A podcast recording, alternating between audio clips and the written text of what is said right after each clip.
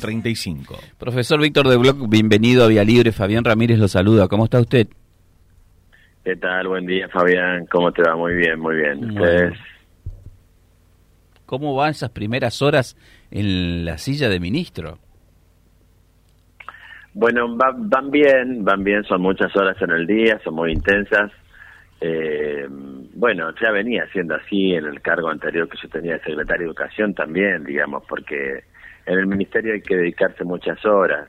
Esté en el sur, en el norte o en el centro, hay que dedicarse muchas horas a, resolver muchas cuestiones, a, producir reuniones, este, estar en actos licitatorios, acompañar las escuelas, dialogar con los docentes. Es una tarea compleja, intensa, ardua, pero va muy bien, hasta ahora va muy bien. Hoy estoy todavía en el ministerio, si bien no hay nadie, estoy yo solo, pero tenía que resolver algunas cuestiones, atender algunos medios también y firmar un poco, así que eh, estoy trabajando en el ministerio.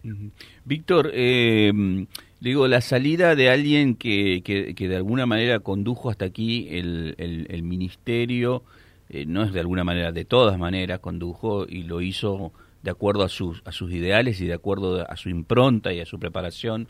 Eh, y eh, obviamente usted ha trabajado con ella. ¿Eso lo favorece a la hora de tomar el ministerio? Digamos que no es algo nuevo para usted, eso quiero significar.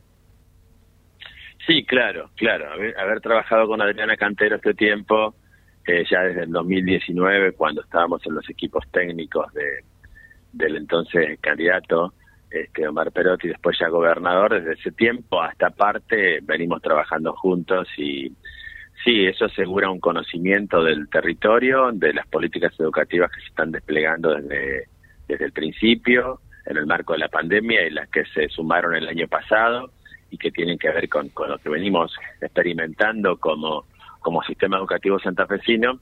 Y eso garantiza también la continuidad porque uno piensa que si un mandato tiene cuatro años, es decir, 48 meses, y ya transitaron 40 meses, entonces uno en ocho meses no podría iniciar una política completamente nueva, digamos. Lo que abrimos algunos capítulos más, algunas cuestiones, pero en el marco del, del despliegue de las políticas educativas del último tiempo. Sí, igualmente los anuncios tal vez más destacados de la cartera educativa los ha estado haciendo usted, Víctor. Recuerdo cuando charlamos aquí en la radio por la eh, eh, una hora más de clase. Digo, estas, estas cuestiones que son contundentes y por ahí eh, por ahí también identifican a una gestión. le ha tocado hacer esto y mm, yo quisiera también a través suyo un balance de cómo resultó esto de, de la prueba piloto, primero en las escuelas rurales y después se fue ampliando de una hora más de clase.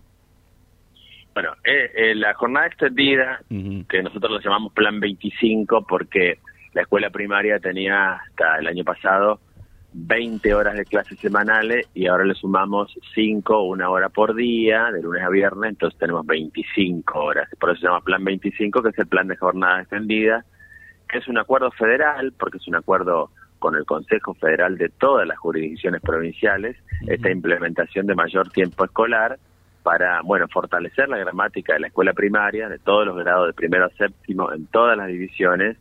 Bueno, la experiencia viene siendo buena. Empezamos, el año, como vos muy bien decías, Fabián, empezamos el año pasado, septiembre-octubre, con las escuelas rurales de la provincia de Santa Fe.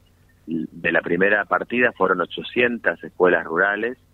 El segundo convenio se firmó por otras 400 y ya están en implementación desde diciembre algunas y otras desde, desde marzo de este año.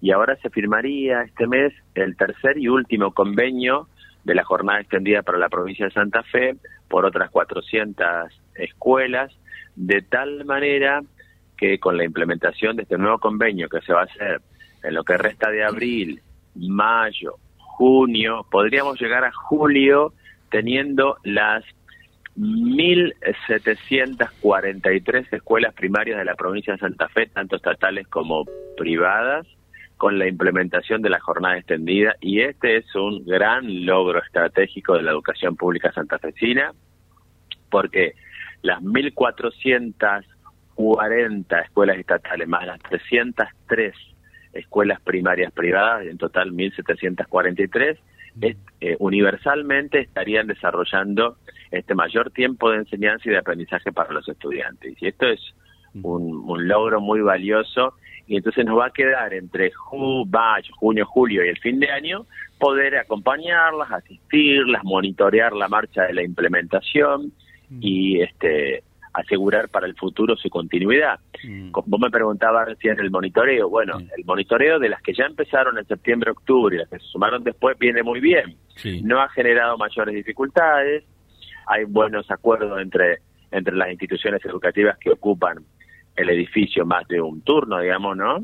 Porque hay escuelas que trabajan en el turno mañana y turno tarde y hay otras escuelas que trabajan turno mañana, tarde y noche, combinando entre jardines, primarias, secundarias o superiores viene muy bien. Esto significó una ayuda económica para el bolsillo de los trabajadores que tomaron las horas. Por otro lado, también para el, para cada director hay un suplemento también que se le suma, eh, porque se tiene que ocupar de esas horas, digamos, de velar porque todo funcione bien, más los maestros que decidieron tomar algunas o todas las horas que van de lunes a viernes, que son cinco horas que se suman. Así que esto también es un, fortalece la carrera docente, fortalece la cualificación de los trabajadores porque también hay capacitación que se pone en marcha, son experiencias nuevas que se suman y fundamentalmente el objetivo es que los estudiantes estén más tiempo en la escuela aprendiendo y con formatos nuevos, porque todos estas cinco horas por semana nuevas son talleres, un taller de escritura, un taller de lectura para mejorar la comprensión lectora, un taller de pensamiento científico y computacional, un taller de resolución de problemas y matemáticas, y el quinto taller lo define la escuela, en función de sus posibilidades, del docente que puede conseguir en su zona, en su ciudad, en su pueblo o en la ruralidad, o atendiendo a un área de la currícula que la tenía un poco debilitada, que puede ser que ocurre, por ejemplo, en escuelas rurales que no tenían educación física entonces se agrega una hora de educación física o plástica, educación artística o música, o un idioma extranjero o un idioma nativo. Eso varía mucho en cada, porque eso lo define, el quinto taller lo define cada escuela. Los otros cuatro son comunes a toda la provincia, pero el quinto taller lo define cada institución educativa. Eh, Víctor, siempre fue mm, muy placentero charlar con usted con, de, estas cuestiones de, de, currícula, de incorporación de, horas y, de planes de estudio eh, y avanzar sobre esto. Siempre fue muy jugoso charlar con usted, pero ahora ya con un, con un, con un puesto, con un cargo más amplio, eh, necesariamente tengo que caer en las en las preguntas que uno le hace a un ministro sobre infraestructura, por ejemplo. Hay escuelas de reconquista que no están bien en materia de infraestructura, eh, debe, haber, debe pasar esto en toda la provincia. ¿Cuál es, eh, de alguna manera, eh, el foco que usted le va a poner a infraestructura en las escuelas? Todo, todo el esfuerzo necesario para ir complementando los esquemas de, de reparaciones y ampliaciones, también de construcciones nuevas, que ya se han hecho licitaciones en toda la provincia, hasta el año pasado de FANI, del Fondo de Necesidades Inmediatas Provincial que maneja la provincia, pues se invirtieron hasta el año pasado 6 mil millones de pesos. El, por ejemplo, la región 2, entre lo que va de enero, febrero y marzo, se han transferido más de 100 millones de pesos a escuelas de la región 2, priorizadas oportunamente por la Oficina de Infraestructura y por la Delegación Regional 2. También tengo en mis manos un paquete de de, nuevos subsidios FANI que llevaría para el lunes próximo a Reconquista para escuelas de la región. Y si hay alguna otra necesidad, seguramente se estará tramitando. Y cuando llega acá, se prioriza. Generalmente priorizamos cuatro o cinco razones, donde hay problemas de techo o filtraciones de agua en los techos, cuando se trata de reparación de sanitarios, cuando se trata de eh, cambios de aberturas, cuando hay problemas de agua, de electricidad o de gas, son en general las prioridades que, que, se establecen, además de la construcción de aulas nuevas que tenemos ahí en Reconquista de 18 a 20 aulas nuevas en construcción, 18 creo que son, y que muchas de ellas ya se habilitaron. El otro día visité una en una escuela primaria, a ver, un barrio del oeste de Reconquista, y también estuve en el barrio Cooperación de Avellaneda visitando también la construcción de una aula nueva Así que la inversión en infraestructura es permanente.